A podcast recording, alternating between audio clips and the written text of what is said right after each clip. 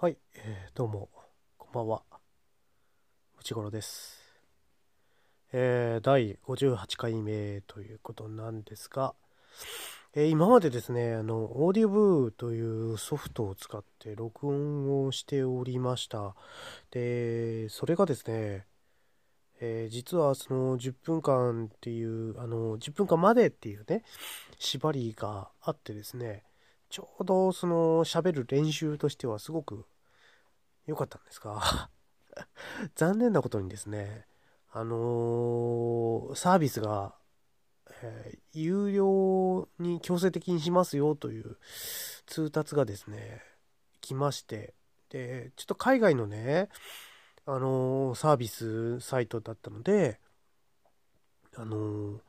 お金を払うっていう時にね別にその日本のサイトならお金を払うということでまあちょっと考えるんですけど検討するんですけどそうじゃなくてちょっと海外のサイトなのでえっ、とドルでね米ドルで支払ってくださいっていうような通達だったのでちょっとそれはややこしいなということで今ちょっとねあの音声録音ソフトを別のところで、えー検索しまして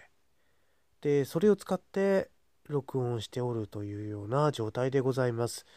だからおっと前とですねちょっと音の感じが違ったりとか、えーそういうことがあるかもしれませんが、えーご了承いただければなと思っております。まああの感じとしてはねあの今までと変わらず10分以内で、えーなんとかしたいなとは思って、えーなんとか話したいなと思っておりますが。はい。で今日何を話そうかということなんですけれども、えー今日はですね、えっと、ずいぶん前なんですけども、1ヶ月ぐらい前に、えー見た映画の話をちょっとしようかなと思っておりました。えーそれでね、えーミュージアムという映画なんですが、邦画なんですね。で、えーっと、もし、その、見てなくて、まだちょっと見る予定があるよと、ちょっとあの、ネタバレ嫌だなっていう方はですね、ここで一旦ストップしていただいて、えーまあ、止めていただければいいかなと思うんですけど、まあ、ネタバレ全然大丈夫ですよっていう方は、そのまま聞いていただければいいかなと思っております。で、そのミュージアムっていう映画なんですけれども、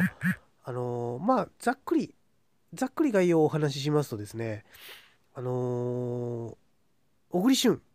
小栗旬が主人公で、で、えー妻夫木聡演じる、まあ、そのカエル男っていう男が、まあまあ、あの、えー連続で殺人していくのを、まあ、あの、つま、あの、小栗旬が、あの、刑事役で、まあ、探していくという、えーざっくり言うとそういう映画なんです。で、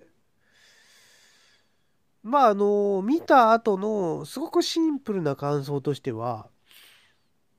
あのめちゃくちゃこう何ていうんですか心をざわつかせられる映画ではあったんですね。であの僕個人的にはですねあの映画っていうものはその見た後でああ楽しかったなって思えるのもものすごくいいことなんですけどまあ良かろうが悪かろうがいろんな映画のジャンルがありますのであの心がそのとにかく動くことができればそれはすごくいい映画なのかなっていうような、えーイメージというか評価基準を自分の中に持ってるタイプなんですね。だからあのーなんていうのかなえっ、とそのシオン監督のあの冷たい熱帯魚っていう映画があるんですけどあれもそのものすごく救いがないというかもう恐ろしい映画なんですけどあれはあれでだからすごい映画だと思ってるんですね。でまあ今回「ミュージアム」っていう映画を見てですねえーっとまあ同じようにちょっとこう胸くその悪いというか あのなかなか不快感の残るエンドだったんですけど。まああのそうだそういう意味ではすごくいい映画だったなというふうには思ってるんですけど。そのまあまああのいわゆる、えーカエル男、えーっていうやつがいてですね、まあ、あの、快楽、カエルのマスクをかぶって、まあ、殺人をしていくわけなんですけど、まあ、その自分の、その、殺人っていうのはアート作品だっていうことで、アートだっていうことで、あのまあ、言ってるタイプの殺人鬼なんですね。で、あの方針演技なんかは好きな人、いらっしゃるかと思うんですけど、あの方針演技の中で、あの、息子さんをね、えー、ミンチにして、えー、食わしてっていうシーンがあるんですよ。で、もうあの、それと同じようなことがね、そのミュージアムの中で起こるんですけど、で最初その犯人が誰かっていうのを僕前情報がなかったので知らなかったんですけど後半になるまで全然よく分からなくってそれぐらい何て言うんですかメイメイクのせいもありますけどその妻夫木さんの開演がすごくて。うん。からこの映画の中でやっぱ一番すごかったのはやっぱ妻夫木君かなとは思ってるんですけどね。でそういう意味ではですねあのー、小栗旬の演じる主人公に関してはちょっとこう、えー、喧嘩っ早くてですね警察のまああのー、警察の人間にしてはちょっと何て言うんですかあのー、叫びすぎたりとかですね乱暴だったりとかですね。してその辺のところは少ししっくりこなかったところは正直あるんですね。でまああの家族に関してもですねうわーっていうまあその感極まったら人間というのはああいう風になるのかもしれないですけどちょっとねあのやりすぎという感じがちょっとまあまあしてでそこのところはちょっと気になったかなっていうような感じではあったんですけどねやっぱでも妻夫木君がすごかったなっていうこととやっぱりですねえっ、とそれなんかそのあと気になったのはあの小栗旬の部下で野村周平が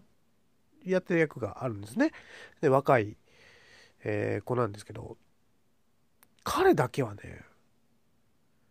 彼だけはよくわからない理由で殺されるんですよね。別にアートにも何にもなってないというかよくわからない理由で死ぬんですよ。追い詰められて、うん、まあ、盾にされて死ぬみたいな状態なんですけど他は全部うまいこと言ってたんですけど彼だけがなんかもうあのすごく雑に殺されてしまってその死に対する意味がね全くないっていう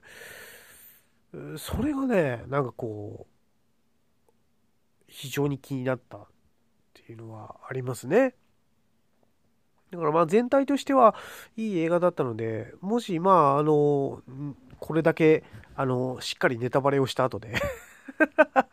それでも興味があるっていう方はね是非ね見ていただきたいなとは思うんですけどそれでもね